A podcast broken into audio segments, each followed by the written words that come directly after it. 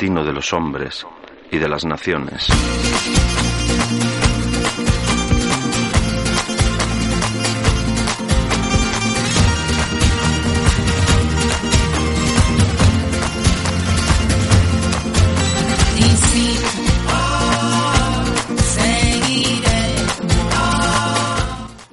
Promete el programa de la Asamblea de Ciudadanos de Getafe, tu foro de información y participación. Un espacio abierto de encuentro, de construcción colectiva y de compromiso político en defensa de los derechos humanos, la dignidad ciudadana y la democracia.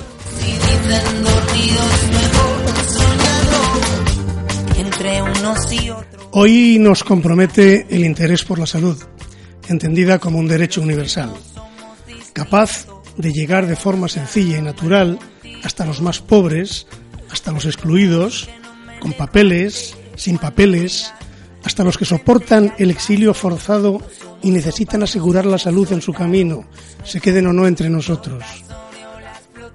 La pobreza y la exclusión se dan en sociedades desestructuradas precarias en educación, vivienda, empleo y sanidad, sin políticas redistributivas y sin mecanismos de protección social. A nosotros no nos gusta, no nos gusta una situación así, no la queremos. Nuestra gente practica desde siempre la solidaridad con los cercanos y con los que llegan desde lejos. Que no nos vengan los gobernantes de turno a cambiar esta hermosa costumbre, y mucho menos en lo que se refiere a la salud de las personas, de todas las personas.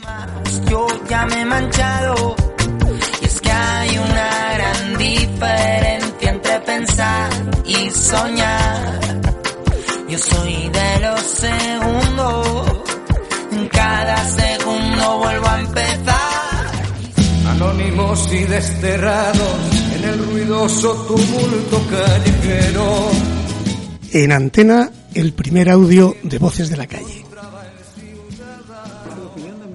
Amnistía Internacional en relación al Real Decreto Odisea barra 2012 es que vulnera los derechos humanos, es un Real Decreto que es eh, discriminatorio y regresivo, dos conceptos que están en contra del derecho internacional, que están prohibidos por el derecho internacional, del cual España es parte y está obligado a cumplir. Es un decreto que atenta contra la salud de todos y yo creo que va dirigido a facilitar la privatización, ¿no? El decreto ley ha introducido la filosofía de que en busca del ahorro cualquier medida está justificada. Y eso en el sistema sanitario es falso y peligrosísimo. Peligrosísimo no para los que se aplique el decreto ley, peligrosísimo para todos los habitantes del país. La atención más eficiente es la atención primaria, un médico de familia. Es muchísimo más barato, se hacen pruebas más sencillas, tratamientos más sencillos. Cuando alguien hace un servicio de urgencia, la atención hospitalaria es muchísimo más costosa, pruebas mucho más costosas y a veces con la enfermedad más avanzada. Y finalmente las atenderemos cuando el proceso es mucho más caro o es mortal. Es decir, el argumento de que se ahorra dinero es una falacia. Yo creo que hay una cuestión ideológica detrás importante y es que esta gente son invisibles. Por no tener, no tienen ni voto y por tanto, hasta para eso son innecesarios. Que den cifras, cuánto se están ahorrando. Yo quiero cifras, además que me lo digan en mi cara, porque cuánto se ahorran, por ejemplo, conmigo, qué cuesta mi vida para la ministra Mato, qué precio le pone la vida de una persona, cuánto valía la vida de Alfa, Alfa se murió, Alfa ya no está para contarlo. Anónimos y desterrados ruidoso tumulto callejero. Con los vientos encontraba el ciudadano. Hoy están con nosotros Esther Alía, activista de SOS Racismo Madrid. Trabaja como administrativa en un centro de salud, desde donde tiene que aplicar las normativas sobre atención a los que han ido perdiendo sus derechos, y incluso si no los, no los han tenido nunca. Hola Esther. ¿Cómo, ¿Qué te ha pasado por el cuerpo al oír las voces que acabamos de soltar en antena? Pues mm, estaba recordando el día que nos mandaron la primera instrucción para que no pudiéramos renovar las tarjetas sanitarias a las personas que no tenían permiso de residencia en el centro de salud, que yo lloré cuando vino la primera persona y le tuve que decir que no. Esther lloró, Raquel. Raquel Millán Susinos, miembro del grupo de acompañamiento de Yo Sí, Sanidad Universal en Getafe, trabajadora social en centros de salud también. ¿Qué te pasó a ti?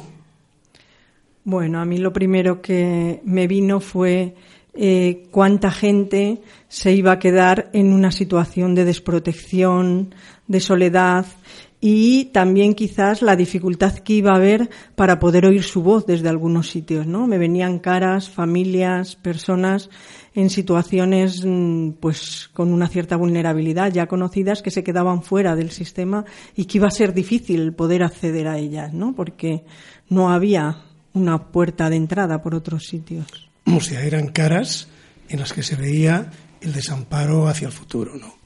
Caras conocidas. Efectivamente. Bueno, eh, vamos a hablar más enseguida. Esther, Raquel, antes vamos a oír algunos datos que seguramente a quien nos escuche le sorprenderán y no para bien, precisamente. Anónimos y desterrados en el ruidoso tumulto callejero. Con los vientos encontraba el ciudadano el Real Decreto Ley 16-2012 del gobierno del PP de hace dos años, tres, dejó sin tarjeta sanitaria a casi 900.000 personas. En su contra, hay muchísimos colectivos que luchan porque la sanidad sea universal y de calidad. Más de 300 de esos colectivos están integrados en la red de denuncia y resistencia al Real Decreto, la red REDER se quejan y luchan porque se han introducido nuevos copagos, sobre todo en medicamentos para pensionistas, y se han retirado 500 medicamentos de la financiación pública. Además, de las personas atendidas por Cruz Roja en el último año, 840.000 confesaron tener dificultades económicas para cubrir los gastos relacionados con su salud, principalmente medicinas. Además, y siguen los ademases, solo en 2012 disminuyó el dinero destinado a sanidad pública en un 5,38% respecto al año anterior, un recorte de unos 3.903 millones de euros. Además, los pacientes tuvieron que pagar de su bolsillo 855 millones de euros más en 2012 respecto al año anterior, y esto lo gastaron solo quienes pudieron pagarlo, hubo otros que no podían. Las personas que no pudieron pagar los repagos, las pruebas o las consultas como consecuencia del aumento de las listas de espera no tuvieron la atención necesaria. Anónimos y desterrados en el ruidoso tumulto callejero. Esther, ¿con qué se paga la sanidad pública en nuestro país? Pues la sanidad pública se paga con el dinero de los impuestos desde el año 98. Em, se financia a través de los impuestos directos e indirectos y en contra de lo que mucha gente pensaba que es eh, a través de las cotizaciones de la seguridad social. Sin embargo, eso da igual. Aunque se pagara a través de las cotizaciones de la seguridad social, es un, la, la, asistencia sanitaria debe estar garantizada para todas las personas porque es una cosa moral de las sociedades civilizadas cuidar que las personas sanas cuidan de las personas eh, enfermas. No se puede grabar la, la enfermedad ni poner a los enfermos a financiar el sistema, que es lo que ha hecho el Real Decreto en parte. Yo ingenuamente, Esther y Raquel, mm, podéis intervenir cuando queráis, ¿vale? Mm, ingenuamente le preguntaba esto a Esther porque quería llegar a la idea de que probablemente quienes pagan eh, la sanidad son los dueños de su sanidad. Pero usted ha dado un pasito más, creo, ¿no? ¿Cómo lo ves tú, Raquel? ¿Quiénes tienen derecho eh, a esa sanidad que pagamos todos? ¿Quiénes somos? Son sus dueños. A ver, yo en principio eh, me parece tremendo, ¿no? Que de alguna manera es quien paga, cobra, quien paga, tiene derecho, quien cotiza, ¿no? Cuando estamos en un país que, en teoría, abre las puertas a una población que viene de otros sitios, que están en una situación de una cierta vulnerabilidad, por eso vienen, unos vienen por temas económicos, otros por temas sociales, otros por temas políticos. Eh, de alguna manera, eh, este proceso migratorio lo que les debiera de posibilitar son unas condiciones de vida dignas, como mínimo, como mínimo, porque no todos vienen en pateras, no todos vienen de extranjeros, es decir, es un país que acoge y se acoge debiera de posibilitarles las condiciones mínimas desde el momento que entran, porque ya el proceso migratorio en sí les lleva a un desgaste tremendo, ¿no? Entonces, no podemos exigir que esa gente ya venga con una cartilla de cotización para tener unos derechos, tanto a la sanidad como a otros muchos, ¿no? Entonces, de entrada ya se le privan de algo cuando vienen en una situación de vulnerabilidad, ¿no? En una situación de desigualdad y les ponemos de entrada en una situación de exclusión. Por lo tanto, debieran de estar incluso más protegidos desde el momento que entran por todo el proceso que han tenido previo. Entonces, bueno, es un recorte que les coloca en una situación de cierre de puertas donde no tienen por dónde ir. Es decir, no se puede plantear que de alguna manera tengan derecho quienes cotizan. Tendrían derecho realmente quienes lo necesitan, ¿no? Porque también vienen a cubrir unas necesidades de las personas autóctonas. O sea, que han estado aquí y han estado haciendo una serie de cosas. En cualquier caso, estén o no haciendo X o J, claro, simplemente como seres humanos. Entonces, vamos, vamos entonces a repetir un poquito la idea. Mm, bien, digamos que es un hecho favorable para el ciudadano que la sanidad universal exista en una sociedad organizada. Bien, si es de todos, si todos, sea de ellos o no, en origen tienen derecho a usarla, vamos a plantearnos entonces de quiénes depende la sostenibilidad del sistema. ¿A quién se la vamos a exigir y cómo? Esther. Bueno, yo creo que la sostenibilidad, la sostenibilidad del sistema depende de todos también. O sea, depende de que hagamos una buena gestión y, sobre todo depende de creer en los sistemas públicos de salud. Porque si no creemos en, los sistemas públicos de salud, eh, dejamos que las personas que están a favor de privatizaciones gestionen la sanidad pública, pues claro, nunca la van a gestionar bien. O sea, hay muchísimos gastos, a lo mejor son superfluos, que bien gestionados podrían hacer que el sistema fuera más sostenible. Pero vamos, es que el sistema es sostenible. O sea, hasta ahora nadie ha demostrado que nuestro sistema sanitario no sea sostenible. Pues contadme cualquiera de las dos, a mí y a quienes nos escuchan, porque oímos esas voces de sirena diciendo que el sistema es insostenible y porque hemos oído que al ser insostenible había que recortarlo tanto que había que, pues eso, rebajar sustancialmente las prestaciones que cualquier ciudadano eh, tenía hasta estos momentos. Bueno, yo yo creo que de alguna manera el tema de la sostenibilidad, después del tiempo que ha pasado, nos ha demostrado que no es tal. Es decir, porque de alguna manera es cerramos por un lado, pero abrimos por el otro. Porque sí que es verdad que si tienen unas necesidades de urgencias, o sea que la puerta se cerró, pero había posibilidades de entrada. Eso por una parte. Por lo tanto, no está tan claro que eh, esta ley permita que el sistema mejore. ¿No? Yo creemos, o yo creo particularmente, que hay otros intereses detrás. Eso por una parte. Por otra parte, sabemos que hay unas diferencias de unas comunidades a otras. Y en las comunidades que esta normativa no se ha llevado a cabo, eh, no se ha visibilizado que el sistema sanitario ahí se haya caído. Es decir, el poner que el sistema sanitario se mantiene o no porque viene una población con unas determinadas características que además está demostrado que no son ni los que más uso hacen del servicio, ni los que más lo infrautilizan, ni los que más se medican, ni los que más se enferman, porque es población bastante sana y tenemos un sistema sanitario que quien acude es la población bastante enferma que no es verdad que vengan los pobres a hacer turismo sanitario en este país. No, no, por a supuesto ver, a ver, no, es que lo crea yo, es que eso lo he oído yo en más de dos foros. No, mira, los estudios que se han hecho eh, en varias comunidades autónomas, eh, como dice Raquel, siempre han demostrado que la población inmigrante eh, tiene una frecuencia, una frecuentación que es casi la mitad que la población española. Y también se ha demostrado que a medida que pasa más tiempo la población inmigrante en, nuestro país, cada vez su frecuentación aumenta. O sea, es nuestro sistema sanitario el que, el que aumenta la frecuentación. O sea, la percepción de la salud de las personas empeora cuanto más tiempo pasan aquí.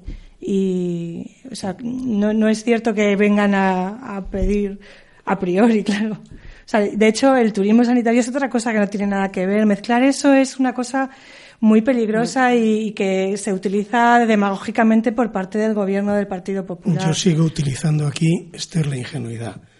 ¿Qué es entonces el turismo sanitario tan eh, poco deseable? Pues mira, el turismo sanitario ahora mismo es una cosa que está promocionando el propio gobierno. Porque eh, hay una nueva directiva que dice que cualquier persona puede ir a cualquier país de la Unión Europea a, a tratarse, con cargo a los presupuestos de su país de origen. Eh, el turismo sanitario es eh, cuando tú vas a un país a recibir específicamente asistencia sanitaria. Y, luego a, a, lo que se refería el Partido Popular, yo creo, es a los turistas europeos que eh, pasan mucho tiempo en España y aprovechan para hacerse aquí revisiones médicas y tal. Sabes que en el año 2013, creo, eh, Europa le debe a, a, España 128 millones de euros en concepto de asistencia sanitaria de europeos. De ellos creo que eran, no sé cuántos, muchísimos eran, ahora no recuerdo el dato de la población alemana. Por Ese gasto no se produce con por culpa de los excluidos. No, no, no tiene nada que ver. Eso se sigue produciendo. No, no, ese, ese gasto se sigue produciendo. Que es un gasto que habría que ver por qué no se factura y cómo no tiene sí. un proceso y un procedimiento para poder eh, cobrar de alguna manera a determinados ciudadanos de determinados países que sí que tienen un concierto, que sí que son atendidos y que vienen aquí quizás porque tenemos un sistema eh, sanitario que cubre muchas necesidades. O sea, tenemos un sistema sanitario de calidad. Tenemos, teníamos, de eso teníamos, vamos a hablar un poquito después, a ver las matizaciones sobre el tenemos. Una, una cuestión, eh, Raquel, mmm, por, sobre todo pensando en la gente que nos oiga. He dicho de ti en la presentación que perteneces a Yo Sí. Mm. ¿Qué es Yo Sí? ¿Por qué y para qué surge? O dicho de otra manera, ¿en qué se ocupa? ¿Qué sentido tiene? Claro, el, eh, el Yo Sí eh, se creó a raíz precisamente, es un movimiento ciudadano que se crea a raíz de eh, la ley del año 2012, ¿no? Eh, constituido principalmente por ciudadanos, unos profesionales del ámbito sanitario y otros de otro tipo, que de entrada se consideraba que esta ley no tenía razón de ser porque eh, la gente que se quedaba excluida no iba a haber posibilidades de que reivindicaran y sí que teníamos que ser de alguna manera la población que teníamos unos derechos adquiridos por haber tenido la suerte de haber nacido en este país. Empezamos a plantear que el argumento que tenían no era válido en cuanto a que no iba a haber ningún ahorro porque ya se había hecho un trabajo con alguna población y, y era necesario que hubiera una continuidad y se empezó de alguna manera a transmitir los desacuerdos que había con el planteamiento de que de la ley, ¿no? Es eh, por qué creíamos que el cortar o el cerrar directamente la asistencia a esas miles de personas iba a ser eh, contraindicado y iba a ser contraproducente para el propio sistema. Por una parte, porque ya había un trabajo hecho que era importante respetarlo y si se cerraba el sistema ya la gente no podía haber una continuidad y por otra parte porque había gente con unas enfermedades que iban a afectar, ¿no? Por problemas de salud pública al resto de la población y cuando se atajara o se interviniera el coste, esto de la sostenibilidad que hablamos uh -huh. del coste, iba a aumentar de manera ¿Y importante. ¿Vuestro papel en ¿no? todo eso cuál está siendo? En un Porque principio... se llama como de acompañamiento, ¿qué es eso? Claro, en un principio está el grupo del Yo Sí, en el que se notificaban estas situaciones que veíamos que no se respetaban los derechos y por otra parte después se creó los grupos de acompañamiento. El grupo de acompañamiento era en un principio es verdad que la ley establece que hay una serie de personas que sí que tenían derecho, ¿no? Como eran los menores, como eran las embarazadas, como eran eh, personas que ya tuvieran una patología crónica, con problemas de salud pública, pero en algunos casos, como que en determinados centros y en determinados hospitales ya la puerta de entrada era no tienes papeles, no se te puede atender, ¿no? Entonces, el planteamiento del grupo de Yoshi era acompañar, ir con estas personas, en un principio con un asesoramiento y en otros casos uh -huh. con acompañamiento Apoyo físico, personal para que Mm. ellos reivindicaran y exigieran Genial. los derechos que bien, tenían y ver los canales para que esas personas fueran atendidas de alguna Claro, manera. seguro que les ha venido muy No, bien. ahora han pasado todavía. Bueno, eh, y Esther, ¿sos racismo por qué se ocupa en algún apartado del mundo de la sanidad universal? Bueno, pues porque principalmente las personas excluidas, esas 900.000 personas son personas extranjeras, que es el tema que al que se dedica su racismo. Nosotros tenemos dos líneas ahora mismo de actuación. Una referente a la información sobre las formas de acceso y que cuando hay pro- muchas dificultades siempre terminamos derivando a los grupos de acompañamiento de ellos sí, porque ellos lo hacen muy bien y, para eso- y no vamos a repetir lo mismo. Y, luego tenemos otra línea que es eh, eh, las personas que tienen permiso de residencia pero no tienen asistencia sanitaria reconocida por el INS. Y ahí estamos en juicios. Teníamos un juicio ahora en octubre, pero no pudo ser porque la señora falleció antes, desgraciadamente.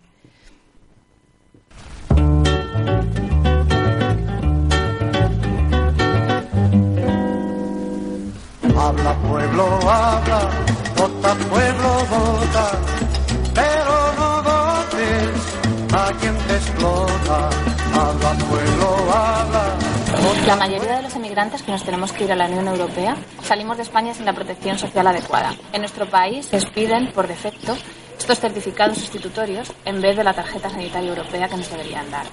Este tipo de papeles nos da muchísimos problemas para nuestra atención sanitaria en el exterior. La Comisión Europea ya se ha pronunciado en contra de la expedición sistemática por parte de España de este tipo de documentos. ¿Cuánto tiempo más va a seguir, señor ministro, negándonos la atención sanitaria en nuestro país y fuera de él? Señor ministro, soy española y de origen extranjero. Estoy en paro y en cualquier momento puedo ser víctima del Real Decreto 16-2012 que ha quitado la sanidad universal para todos y todas. Le pido por mí y por cualquier otra persona que pueda ser excluida de la sanidad universal que lo que derogue este decreto. Vengo a contarle el caso de un amigo que recibió una paliza por parte de la seguridad de, cercanías y acto seguido por parte de los profesionales de nuestro Cuerpo Nacional de Policía. Esto le supuso golpes en la cabeza, en el resto del cuerpo y no fue atendido por el personal sanitario porque decían que no tenía derecho a una atención sanitaria. Desgraciadamente, esta, esta atención sanitaria denegada además le puede acarrear ante la denuncia policial que pierda sus papeles o incluso que le denieguen la estancia en este país. ¿Qué piensa hacer al respecto? Señora ministra, Janet Beltrán, de 30 años, fallece tras esperar cuatro horas a ser atendida en el hospital de Toledo. Usted le expropió su derecho a la vida, negándole la asistencia sanitaria que necesitaba. Como enfermera, se me cae la cara de vergüenza que una persona que necesitaba cuidados urgentes no los recibió porque usted decidió que ya no tenía derecho. Con Janet, con Soledad, con Alfa, con cada una de las personas que ya ha fallecido a causa de su reforma de la exclusión, muere un trozo de nuestra dignidad como sociedad. Señora ministra, ¿cuántas personas más tienen que morir para que usted haga algo al respecto?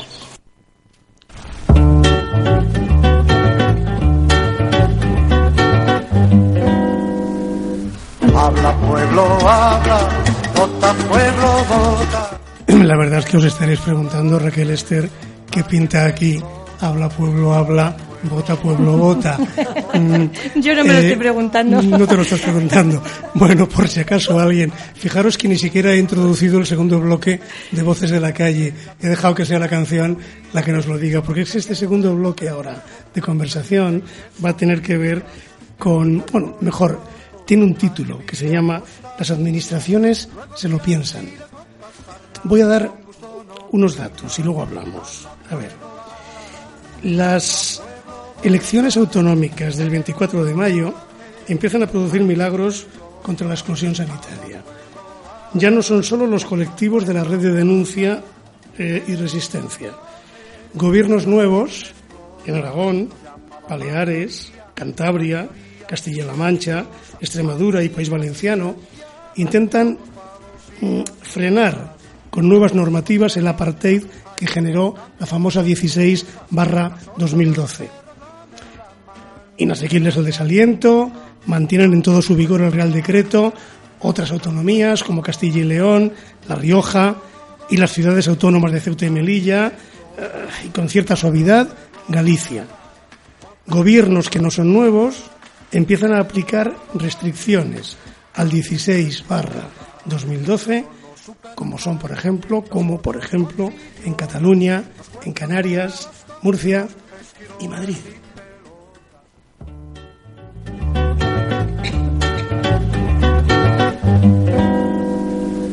Habla pueblo, habla, vota pueblo, vota. Y la última palabra que he dicho antes era Madrid. Hablamos de Madrid. Empiece de vosotras quien quiera. Me mira Esther, pues No, empieza no. Esther. Eh, ¿Cuáles han sido, Esther, los recortes producidos en nuestra comunidad? Fíjate, en los años duros de la crisis. ¿eh? Estoy queriendo que hagamos juntos un poquito de historia. No hoy, los recortes que se han producido en los años duros. Mm, ¿Pero te refieres a los recortes en derechos o a los recortes en general? En el mundo sanitario, yo soy un hombre de la calle, mm, en los derechos sanitarios de las personas. En- bueno, en sanidad se han producido muchísimos recortes. Madrid. Muchísimos. En Madrid. Eh, en personal se ha reducido muchísimo, que eso se ha notado bastante, en las demoras, en la, en la calidad en general. Y en cuestión de derechos, pues en Madrid el, el Real Decreto al principio se aplicó a rajatabla, después se hicieron unas instrucciones completamente confusas, que son las que siguen en vigor a día de hoy, hasta, bueno, seguían en vigor hasta, hasta después de las elecciones. Eh, eh, Sí, pero seguían. Pero es que no quiero que pasen, mm, que se diluyan en el tiempo. Las quiero- instrucciones. sí, sí, quiero que nos cuentes de- sobre las instrucciones cuáles eran. Después veremos si han cambiado, si van a cambiar y hacia qué mejor pueden ir. Bueno, pues las instrucciones tenían dos partes. Una que era todo muy bonito y que decía que había asistencia sanitaria para las personas que ya la tenían anteriormente, que no se ha aplicado en, en casi ningún caso. Eh, después decía que tenían asistencia sanitaria por urgencia a todas las personas que no tenían permiso de residencia, que se ha aplicado gracias a Yosí, porque si no creo que nunca se hubiera aplicado. Ha habido muchísimos casos de denegaciones en todo tipo de población, incluidos los menores de edad, y yo quiero decir esto y lo voy a repetir porque hay menores a los que se ha negado, se les ha intentado facturar. eh, y luego en Madrid, eso lo, lo cubría el Real Decreto, más o menos. Madrid añadió las personas eh, a- con asilo político y también añadió a las, a las mujeres eh, víctimas de trata. También tenían, en- eh, según las instrucciones, derecho las, las embarazadas, ¿vale? Eh, y las personas con enfermedades relacionadas con la salud pública, es decir, enfermedades contagiosas. Madrid añadió las enfermedades eh, mentales. Eh, y después esas instrucciones tenían otra parte que hablaba de la facturación. Tachán. Claro. es claro.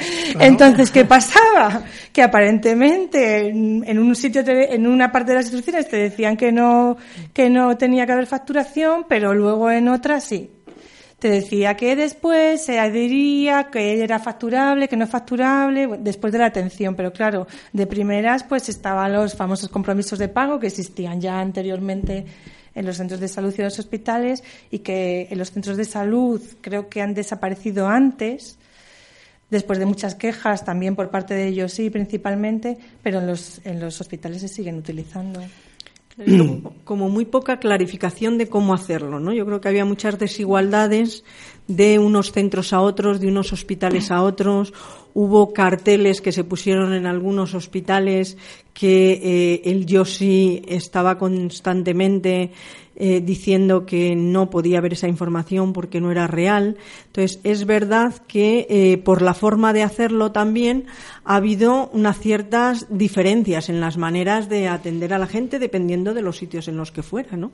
Y luego, en paralelo a esto, por otra parte, hemos tenido un gobierno que se ha liado a hacer hospitales a toda mecha, porque tenemos hospitales de princesas, de príncipes, de eh, en De todos los infantas. Sitios, ¿no? De familia real era infantas muy larga, y de- es muy larga. Claro, claro.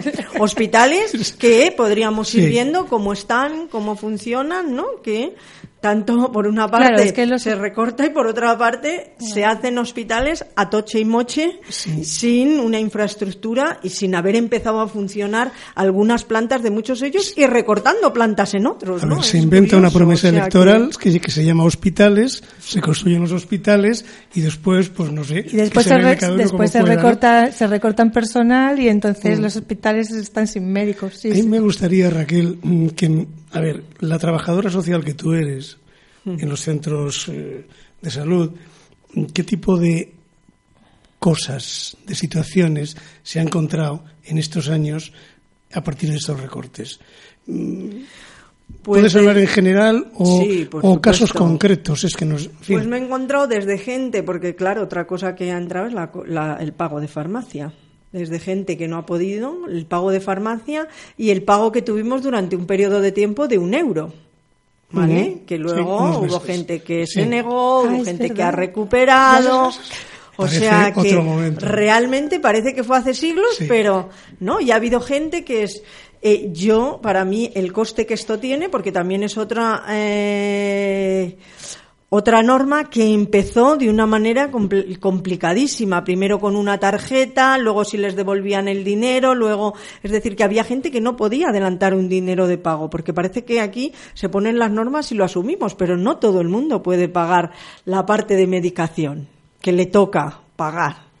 ¿No? Entonces, eh, no hay, por otra parte, ampliación de prestaciones sociales para poder cubrir esas necesidades. Entonces, a mí sí me parece alarmante que haya ha habido recortes en vacunas de criaturas que tampoco se las pueden poner, ha habido recortes en determinados medicamentos que es conveniente seguir, pero los tienen que pagar. Entonces, claro, para mí lo más alarmante es es verdad que algunos sí que tienen el- la atención, pero luego no pueden cubrir el tratamiento o la parte que les corresponde, porque no lo pueden pagar. Y a la hora de priorizar, hay gente que prioriza un litro de leche que el Dalsi del niño. Sí, yo, Sí. yo, por ejemplo, te puedo, de- sí. te puedo contar el caso de personas que, que a lo mejor es es una familia entera que depende de una pensión y, y a lo mejor viene el hijo de la persona pensionista a pedirnos por favor si le, le podemos dar otra cita con el médico porque se le han caducado las recetas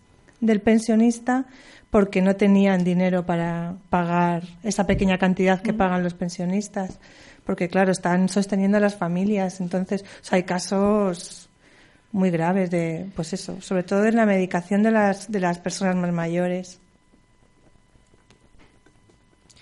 Sí, yo creo que hay como un cierto desconocimiento de cómo viven las familias y cómo se mantienen, ¿no? Por parte de la gente que está arriba. Entonces, el planteamiento, incluso el discurso, es, bueno, 8 euros no es nada. 8 euros dependiendo de qué. De una prestación o de una pensión de 600 euros que ayudan al hijo, que ayudan a... Entonces, yo sí que creo que ese desconocimiento cuando se plantea esto está encima de la mesa, ¿no? Que, que no todo el mundo puede hacerse cargo. De hecho, hay gente que es el tema de la caducidad de las recetas tiene un poco que ver con esto, con Sí, que sí, no claro, pueden no asumirlo, claro, no, no pueden pueden- pagarlo y tienen que volver a pedir la receta Claro, después ¿no? cuando les ingresan la pensión sí. Vamos a jugar a pensar en positivo. No pueden eh, significa, según nos preguntaba, no podían. Tachán, de nuevo han venido a las elecciones municipales y autonómicas y de golpe es una especie de ola, un tsunami de preocupación social que dice, bueno, que nos hace oír que se empiezan a preocupar de nuevo por aliviar los recortes. ¿Qué ha cambiado? Raquel, Esther, que Bueno, pues este quiera. verano, en pleno agosto, la bomba, ¿no? sí. Llega una información que eh, la Comunidad de Madrid, porque seguimos eh, hablando de comunidades autónomas, la Comunidad de Madrid notifica que se atiende a los extranjeros, ¿no? A las personas que no tienen papeles independientemente de su situación administrativa. Y desde ahí, bueno, pues se empiezan a abrir las puertas a una población que estaba excluida de alguna manera del sistema. ¿Mm? Sí lo que pasa que eso no soluciona todos los Mm, problemas Temo, claro. Esther, tus lo que pasa es que. Cuéntanos. Bueno, pues eh, las instrucciones que nos llegaron, la verdad es que fueron muy contundentes. Al principio ni siquiera tuvieron que cambiar nada en el sistema informático, porque con lo que existía antes y unas instrucciones más contundentes, pues ya se podía empezar a atender a las personas. Eh, pero después han vuelto a hacer unas instrucciones que todavía no están muy claras. Entonces, cuando las instrucciones no están muy claras, el problema que surge es que las unidades administrativas de los centros de salud las interpretan a su libre albedrío. Y entonces, pues, por ejemplo, eh, no se sabe si hay que pedir empadronamiento o no, porque hay personas, muchas personas extranjeras no, no están empadronadas. Eh, nos dicen que no hace falta, pero en otros centros de salud si no lo presentas por ahí no pasas. Entonces, bueno, todavía queda bastante por pulir en, en lo referente a las nuevas instrucciones, aunque desde luego ya hay más de 2.000 personas registradas con este nuevo tipo de ciudadano que se llama en la base de datos. O sea, que quiero decir que en poco tiempo a mí me parece que que el hecho de que haya salido en la televisión que la gente puede ir al centro de salud ha vuelto a traer a los inmigrantes a los centros de salud que estaban desaparecidos completamente. En los centros de salud se encuentran con un sistema informático que a veces puede convertirse en el enemigo. No sé si se está convirtiendo o no. Un sistema informático en el que se te reconoce o no se te reconoce. Mm, no sé, Sí, el, sistema informático es que a veces hay que meter muchos datos que si no los tienes y no los metes no te deja terminar el registro de la persona. Por ejemplo, hay que poner una fecha de caducidad de su documento de identidad. Si no tiene fecha de caducidad y no lo pones, pues hay gente que nos lo inventamos, pero hay otros, hay, otros que dicen no, no, no, no, yo no me lo puedo inventar y entonces ahí se queda y se. O sea que se puede producir exclusión sanitaria habiendo decidido eh, la política, eh, las instituciones políticas que no la haya, se puede producir casos de exclusión por razones de cómo se definen las bases de datos? Sí, de hecho se producen, sí. si no se vehiculiza un sistema claro de cómo, cuándo y cuáles son las pautas, ¿no? Es como que si las cosas no llegan eh, con unas aclaraciones y con unas instrucciones para que el 100% de la población y quizás hasta un propio sistema que eso lo facilite. Porque claro, si tenemos un sistema informático que a veces cierra y a veces abre. Entonces, claro, no es solamente el...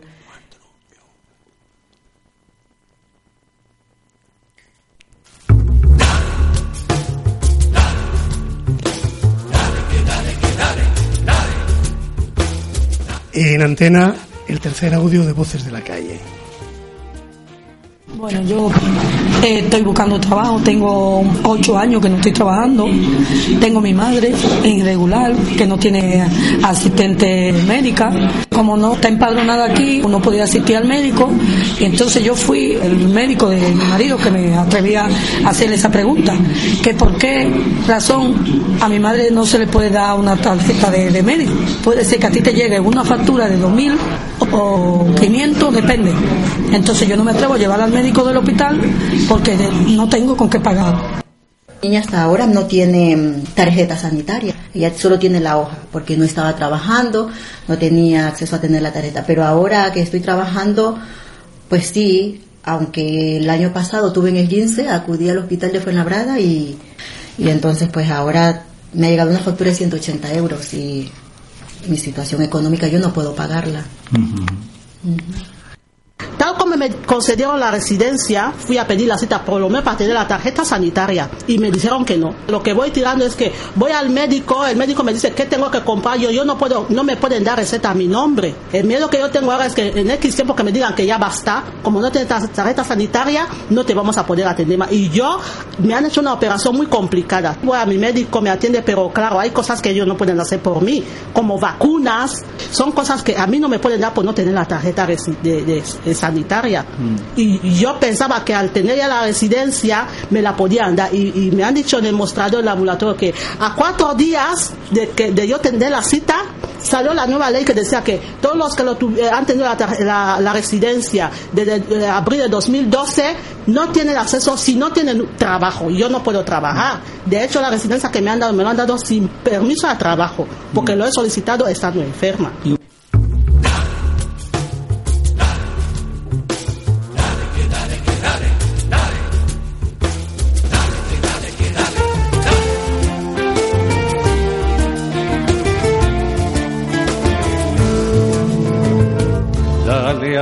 Molino hasta nevar el trigo. Dale, que dale, dale. Se han recortado 6.429 millones de euros del presupuesto sanitario público entre 2009 y 2012, una disminución del 9,1%, y se estima que hoy puede haber llegado ya esa reducción hasta el 15%. Los profesionales, los profesionales, de ellos se han reducido en más de 50.000, según diversas fuentes. Se han reducido sus salarios entre el 10 y el 30%. Han aumentado su inestabilidad laboral, contratos por días, contratos por horas, contratos como autónomos, por prestación de servicios, mil situaciones variopintas. La inversión en material y equipamiento se ha reducido ostensiblemente. Los recortes han multiplicado las listas de espera y la pérdida de calidad de los servicios es progresiva, viene siendo progresiva y cada vez más grave. En 2012, los centros sanitarios privados prestaron servicios por valor de 20 privados he dicho, ¿eh? Prestaron servicios por valor de 29.689 millones de euros, un aumento de 446 millones con respecto a 2011. Y mientras tanto, el gasto para la provisión de servicios en centros de titularidad pública se redujo en 2.026 millones. Dale, que dale, dale. Dale, que dale Dios. Dale. Se argumenta que la sanidad es insostenible y que no se puede dar todo a todos. Es falso. Se puede ofrecer una atención sanitaria de calidad a todas las personas que la necesiten en España, con un coste de un 7,5 o un 8% del Producto Interior Bruto. Un esfuerzo posible y menor que el de otros países vecinos. El problema es que el sistema fiscal español, lleno de agujeros, regresivo e ineficiente, solo es capaz de recaudar 8 puntos por debajo del Producto Interior Bruto medio de la Unión Europea. Agua hasta poner la mansa. Dale, que dale, dale. Esther, ¿se puede hablar de una guerra del capital privado y de sus empresas contra los derechos ciudadanos? Sí, claramente. Claramente. Además, el, de- cuando dicen que el sistema sanitario es insostenible, entonces, ¿por qué todas las empresas se lo quieren quedar? Si fuera insostenible, no se lo querrían quedar. Y, y bueno, ya hemos visto que hay muchos, muchos intentos de privatización y de compra de los hospitales. Es porque es sostenible. Claro, es un negocio. Por eso se excluye en parte a la gente y, para que se vayan a la sanidad privada. Sabéis que, o sea, cuando se aprobó el Real Decreto se aprobó también una cosa que llamaban el convenio especial, que era una especie de seguro médico que contratabas con el propio servicio, eh, los servicios públicos de salud. Entonces, lo que al final lo que quieren es eso, privatizar o bien la asistencia o bien la, el derecho a la asistencia.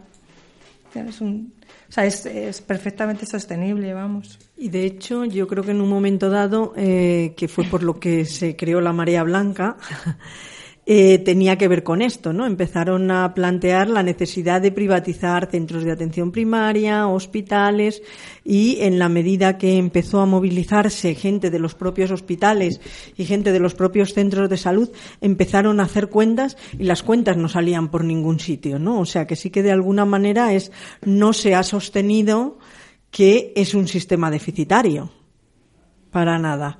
Es más, fue un movimiento que lo paró y que lo paró también los propios profesionales, argumentando de alguna manera eh, qué pasaba con algunos hospitales concertados y qué pasaba con algunos públicos, ¿no? Si realmente era cierta semejante ahorro como ellos proponían. Y de hecho de ahí pues hubo algunos consejeros que se tuvieron que ir desapareciendo porque las cuentas que ellos proponían no salían, ¿no? Luego, si te das cuenta, ahora hay un eh, hay una invasión de, de anuncios de, de seguros médicos de todo tipo en tanto la televisión como en los periódicos o algunos programas de radio, es, constante, es un machaqueo constante. Yo me, me, doy cuenta porque me fijo mucho en eso. Siempre están eh, el seguro tal, el seguro cual. Eh, creo que nos quieren llevar a un sistema como el de Estados Unidos, por ejemplo, donde la asistencia sanitaria solo es para el que la paga, no es un derecho ciudadano. No sé, y, y, creo que al final, si no estamos muy pendientes de eso, lo, lo terminamos interiorizando, ¿no? O sea, el hecho de que podamos admitir que a 800.000 personas se les quite el derecho a la sanidad sin estar todos en la calle eh, es porque estamos interiorizando que es un derecho de ciertas personas, no de todas. Eso es un, a mí me parece una aberración. O sea que estamos interiorizando entonces la idea, un cambio de, en la idea, en, en la concepción propia de nosotros mismos, que es el cambio de ciudadanos a contribuyentes o a clientes. Clientes, esa es la idea. Ya una visión como muy individualizada del mundo, ¿no? Es como que cada uno, el que hace, el que pone su granito de arena, tiene derecho a esa arena, ¿no? Yo creo que en la sociedad capitalista... A esa partecita de la arena. A esa partecita, ¿no? Es si tú has hecho, tú recibes. Como que fuéramos seres individuales, ¿no? Y no hay una visión comunitaria, ¿no? Que el, de alguna manera el movimiento social es yo pongo en un momento dado y recogeré por otro sitio o pongo y colaboro y en la medida que creo una red creo una infraestructura no y yo creo que la, la, sociedad capitalista nos mete en esa parte de, de, esa soledad que de alguna manera por otra parte nos venden eh, la salud como algo a comprar cuando realmente lo que nos venden es que nos tenemos que transformar casi para estar medianamente satisfactorios, ¿no? Pero todo es en la línea del consumo, ¿no? Si quieres tener buena salud, haces esto, ponte esto, quítate esto, pues, ¿no? Es, pero por otra parte tenemos un discurso que nos va recortando para no entrar por ahí. Entonces sí que es verdad que es una incongruencia, pero sí que sutilmente son mensajes y yo creo que los medios eh, de comunicación tienen una fuerza muy potente y nos van transmitiendo poco a poco. Y de hecho, claro, hay gente que dice, bueno, pues si es verdad que esta población y que esta gente eh, no nos va a posibilitar tener unas garantías de que vayamos a tener un sistema, pues las quitamos, creyéndose que realmente es así. O sea, porque luego sí que es verdad que hay gente que entra en esa dinámica. O sea, que es un discurso convincente. Porque de alguna manera la gente se lo cree, ¿no? O por lo menos no tiene defensas ante mm, informaciones que solo le llegan en una sola dirección. Imagino, ¿no? Claro. Eh, bueno, vale, la guerra está en marcha desde hace muchos años. No os pregunto quién la va ganando por ahora, porque la respuesta la sabe todo el que nos escucha. Mm, ¿Qué puede hacer el ciudadano? Más que qué, ¿cómo puede hacer el ciudadano qué? ¿Eh? Para defender activamente el derecho a la sanidad universal y quitarse y no asumir el rol de cliente. cuando hablamos de ciudadanos, es que hay ciudadanos que no pueden decir nada, porque igual cuando hablan la boca se los puede quitar del medio. Claro, o sea que cuando hablamos de ciudadanos, no todos ciudadanos pueden decir lo mismo. Pero yo sí que de alguna manera animo y reivindico que los que sí que tenemos una situación de mayor estabilidad, lo suyo sería, por una parte, el reivindicar, el cuestionar, el criticar eh, los discursos que vienen desde algunos sitios, ¿no? O sea, para mí el, el, que los ciudadanos nos movamos, nos agrupemos, reivindiquemos, creemos redes diciendo lo que queremos y lo que realmente necesitamos para nosotros y para los otros. Ahora estamos aquí, pero bueno, pues sabemos que también ha habido otras épocas de nuestra vida que nos ha tocado ir a otros países, ¿no? O sea uh -huh. que muchos procedemos de familias que también han emigrado. Entonces, yo creo que también como el incorporar que este es un proceso que en la vida nos toca y ahora tenemos la suerte de estar aquí, pero dentro de 30 años. Entonces, bueno, esa solidaridad de alguna manera por el que está en el otro lado, los que tenemos más estabilidad, porque yo algunas veces tengo la sensación que es como que se mira hacia el otro lado. ¿No? A mí a raíz de este Real Decreto me parecía sorprendente que en Madrid no estuviéramos toda la gente por las calles. Por ejemplo, ¿no? Es, hay gente que se queda sin asistencia y pareciera que no pasa nada. Hay gente que se queda sin prestaciones sociales y pareciera que no pasa nada, ¿no? Es como que, bueno, pues al final eh, esas necesidades se han estado cubriendo mucho por parte de la familia. También es verdad que ha habido muchos movimientos asociativos que yo creo que a raíz, ¿no? De esta mal llamada crisis se han ido creando y se han ido moviendo, porque estábamos como un poco dormidos. ¿Dónde están esos movimientos? Manera, ¿Cuáles ¿no? son esos foros? Bueno, pues eh, en el tema de la salud, principalmente yo sí, yo creo que ha sido el que más se ha movido. También la, eh, el colectivo médico ha sido muy activo porque ellos hicieron, al principio cuando no estaba muy claro si se iba a poder atender o no de ninguna manera, ellos hicieron la, eh, un, un, movimiento de desobediencia y se registraron en un registro como que ellos no iban a cumplir el Real Decreto y se declararon objetores de conciencia a esta ley. Pero sí que es verdad que la sociedad no se ha movilizado en su mayor parte y yo creo que es porque el, el gobierno se ocupa muy mucho de que la población excluida cada vez de cada cosa sea lo suficientemente pequeña como para que no se pueda organizar. No sé si me explico. O sea, ahora quitamos a la sanidad. Estamos muy interesados en que, nos, en que destripes ese maquiavelismo. Claro, es, ahora eh, quitamos la sanidad, o sea, la asistencia sanitaria a los inmigrantes no ponemos el repago en la misma fecha. El repago lo ponemos de los pensionistas, lo ponemos unos meses más tarde. Eh, quitamos eh, no sé cuántas ayudas sociales que también afectan a un colectivo un poco distinto, pues después. O sea, no se hace de forma eh, no, se hace, no, se hace, todo a la vez. Y la gente entonces siempre piensa que a mí no me va a pasar. Es como la historia esta de primero vinieron a por los rojos, como las comunistas, como yo no era comunista, luego vinieron a por, y ahora que vienen a por mí ya no hay nadie, pues es eso. O sea, es una forma de, de ir implantando los recortes en todo tipo de cosas que cada, que, que cada vez afecta a, un, a colectivos pequeños y no, por eso no hay una movilización. Nunca nos toca a todos es a la lo, vez. lo que yo llamo los recortes socialmente sostenibles para el gobierno. Terrible. O sea, es una Mm. estrategia política, de alguna manera, ¿no? Cuando antes escuchábamos a alguna persona que decía que ella estaba enferma, por una parte le conceden los papeles por un problema de salud, pero luego resulta que el sistema, como no está Sí, en activo, sí.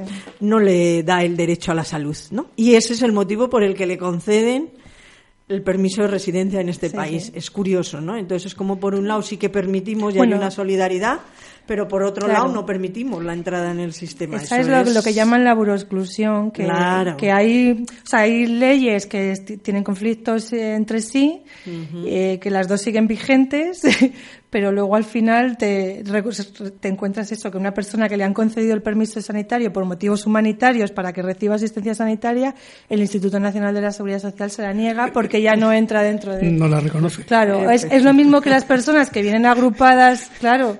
O sea, a partir de la fecha esta maldita, el 24 de abril del 2012, todas las personas que han conseguido el permiso de residencia después de esa fecha, si no trabajan, no tienen derecho a la asistencia sanitaria. O sea, tú eres un español, eh, no español de origen, pero sí español por nacionalidad, Estás aquí. que te traes a tu madre de de yo qué sé de la República Dominicana porque está muy enferma y la quieres cuidar tú y la dan el permiso de residencia pero luego la niegan la asistencia sanitaria que es el caso que os he contado antes de una, una mujer boliviana que ha fallecido esperando el juicio contra Lins porque o sea que bueno hay, hay yo cuando hablan de Janet de Alfa Pan y Soledad Torrijo yo siempre digo cuántos más habrá que no conocemos cuántos más habrá de gente que sea que, que se ha muerto sin asistencia sanitaria y no lo sabemos.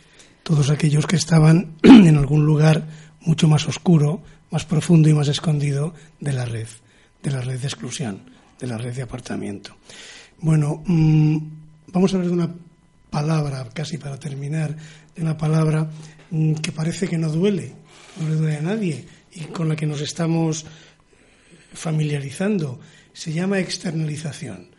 Yo en algún momento enseñaba lengua en institutos y, bueno, en, en fin, yo qué sé, eh, hablábamos de connotaciones, de palabras connotadas, de palabras que en sí eran metafóricas, que no se referían a lo que se querían referir y que podían ser incluso hasta engañosas. Bueno, no sé, a lo mejor me estoy equivocando y os estoy dando un pie forzado. ¿Qué es eso de la externalización y para qué la queremos? La externalización es un eufemismo. Vale. Se te había olvidado esa. Sí. No, es que, sí. Es un eufemismo para, re- para referirse a la privatización. Ya está, eso es la externalización. Es, un- es la privatización de los sistemas sanitarios por trocitos, en vez de... Claro, tú, tú por trocitos.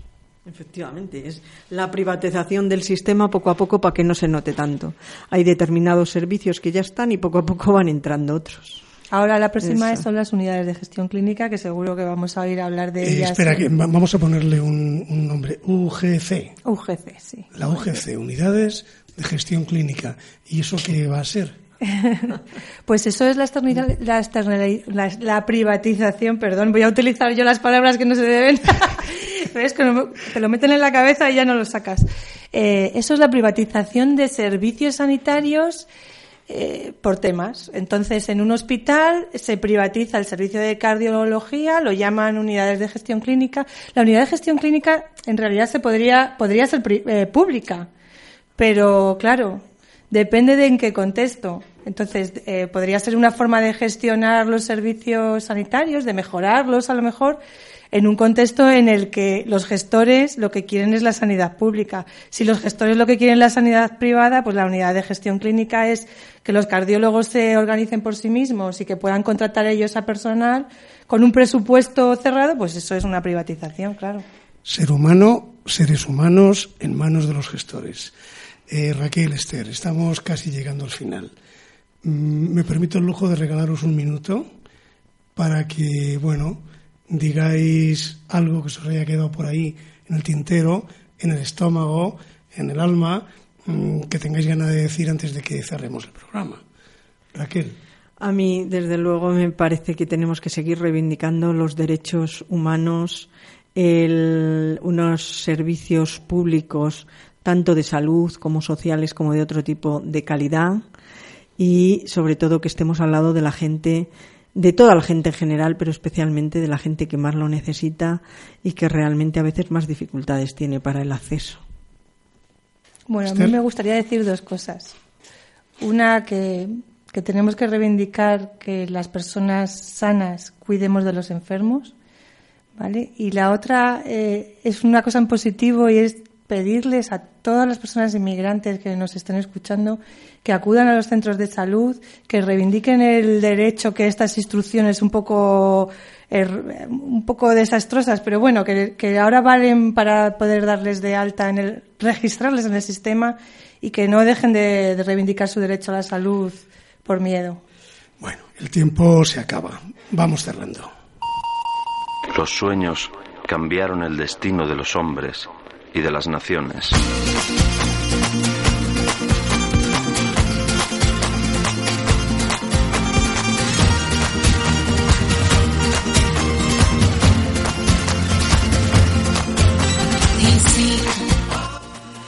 En el próximo programa, la Asamblea de Ciudadanos de Getafe, de nuevo, ofrecerá alternativas solidarias para la defensa de los derechos.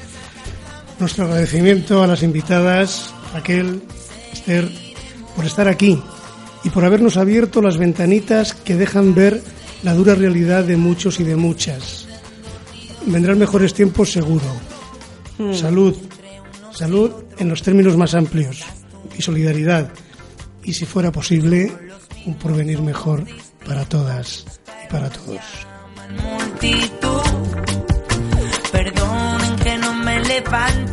Cuando digan de frente y al paso. No somos tropas, no somos soldados.